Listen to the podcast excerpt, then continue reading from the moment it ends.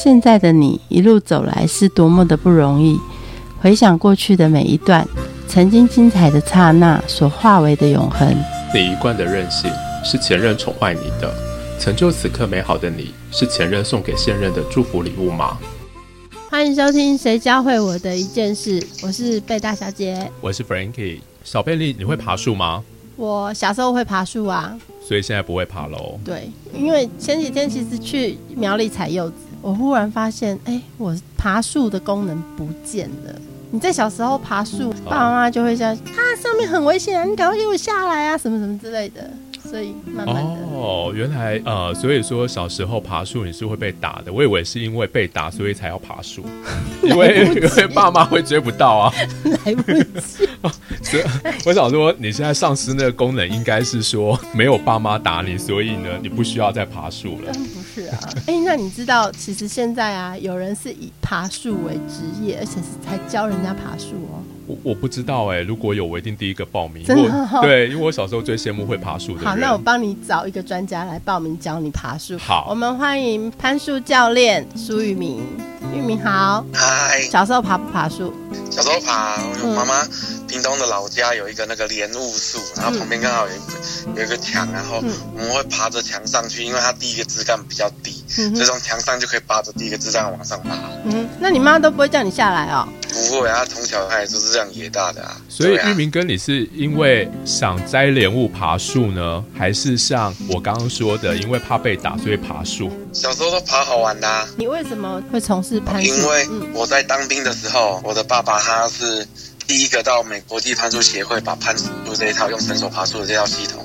带回来台北人。我退伍之后就跟我爸一起工作到现在这样。这样子有大概多久？十几年的时间吗？玉玉米哥，我有点不太理解。所以说，你说把绳索架好，然后呢，它其实是爬绳索，不是在真正爬那一棵树吗？对，我们会在树树上面选择可以挂绳索安全的地方，利用绳结操作绳绳结上去。哦，所以其实他其实是攀绳结，从来没有抗拒过。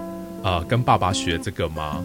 啊，一开始是超级抗拒的，因为我也是就是打电动长大的孩子，你知道那种。在爬树的时候，它其实场地的选择，第一个重点就是需要有大树嘛。那大树大部分在山里面很长，我们选择要用的树呢，是车子到不了的地方，就是车子开始卸货，还要搬很多的装备到树下，那个距离都很长。然后再来在野外工作，都会常常会弄得一身脏这样。所以其实一开始都很抗拒。你们之间应该有很多的冲突吧？从小就很多。从小既然有这么多的冲突，你又要开始跟爸爸一起工作。那等于说你们的生活是分不开的啊！在这些冲突当中，通常爸爸都会怎么做？他就是告诉我怎么做，怎么做，怎么做，然后我就哎，最好就是按照他说的做。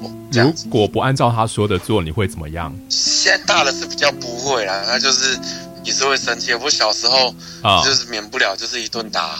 对，像像有一次，我记得我在回家的时候，在路上跟别人，然后哭着回家。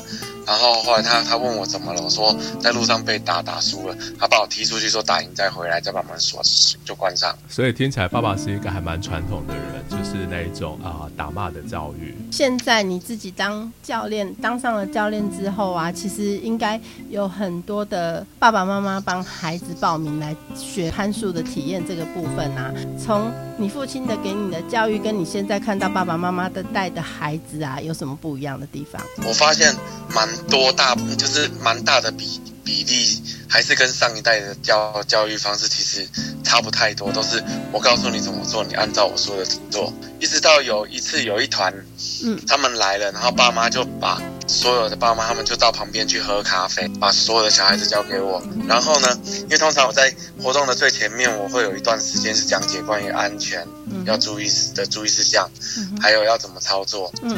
因为有些年孩子年纪比较小，会担心他到底听不听得懂。就后来发现，我的担心都是多余的，因为他们到树上来，他们掉到绳索上面的时候，甚至会的会去教不会的，就是他们会彼此扶持。然后只要他有兴趣啊，他自己会摸索出他自己的方法，也许跟我讲的不一样，也都能够上到树上去。所以其实孩子其实放手让孩子他们自己去学习，他们反而会衍生出一套他们自己的学习的模式出来，是吗？我我觉得这应该说不一定，但是机会大很多。可以聊一聊，就是说啊，那个启发会是什么？你最想要在这个攀树的过程当中带给孩子的是什么，或是来参加的人？我我带活动的时候啊，我都是告诉自己，我就是去创造一个很喜悦啊、很开放的一个环境，然后让他们是可以很自由的摸索，要不然就是都用引导的方式，也许都大部分。我比较喜欢的方式是在他们卡住的时候，问他你现在卡住了，那你需要什么样的支持，或者是你觉得你在哪里卡住？用提问的方式让他自己去摸索。在那个孩子卡住的过程当中，你不是急着给他一个答案，而是陪着他一起去探此刻当中他遭遇了什么样的一个困难，那他可以怎么样靠自己的方式去解决？信任当做基础，同时是保持开放的去关心这个人现在当下。他的目标是什么？他需要什么？因为在活动的过程之间，就中间啊，小孩子上去爬，那爸妈在旁边下指导棋，这其实有好多好多的部分可以观察，包括小朋友为什么卡住，爸爸妈妈用什么样的方式跟小朋友互动。嗯哼，方式是什么？态度是什么？都都是有很多的地方可以去讨论。他们来参与这个活动，他们所要保持的心态应该是什么样的状态？我觉得最重要的就是保持开放，然后愿意移动。我会非常开心，如果家长们今天来，他们会愿意去探索多一点，呃，看怎么跟小孩子互动，可以支持他们有更好的结果。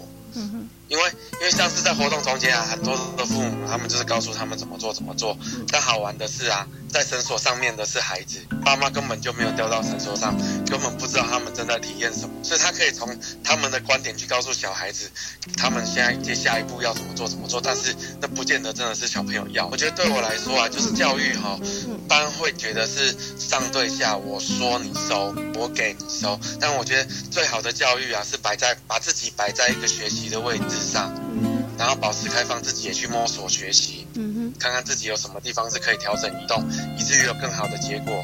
然后身边的人呢，很自然会被你吸引，变成在这个状态里。所以攀树的这件事情，其实对孩子来讲，他不，他不只是一个体验，其实对父母亲来说，他也是另外的一个学习，对不对？攀树的这件事情教会你的是什么事？我觉得我一方面在这个行业里面待这么久，有一个很大的原因是啊，就我觉得我们一直都花很多的力气来跟身边，然后说是分享环保的东西，可是其实真的要等到长大再来学这些东西，真的。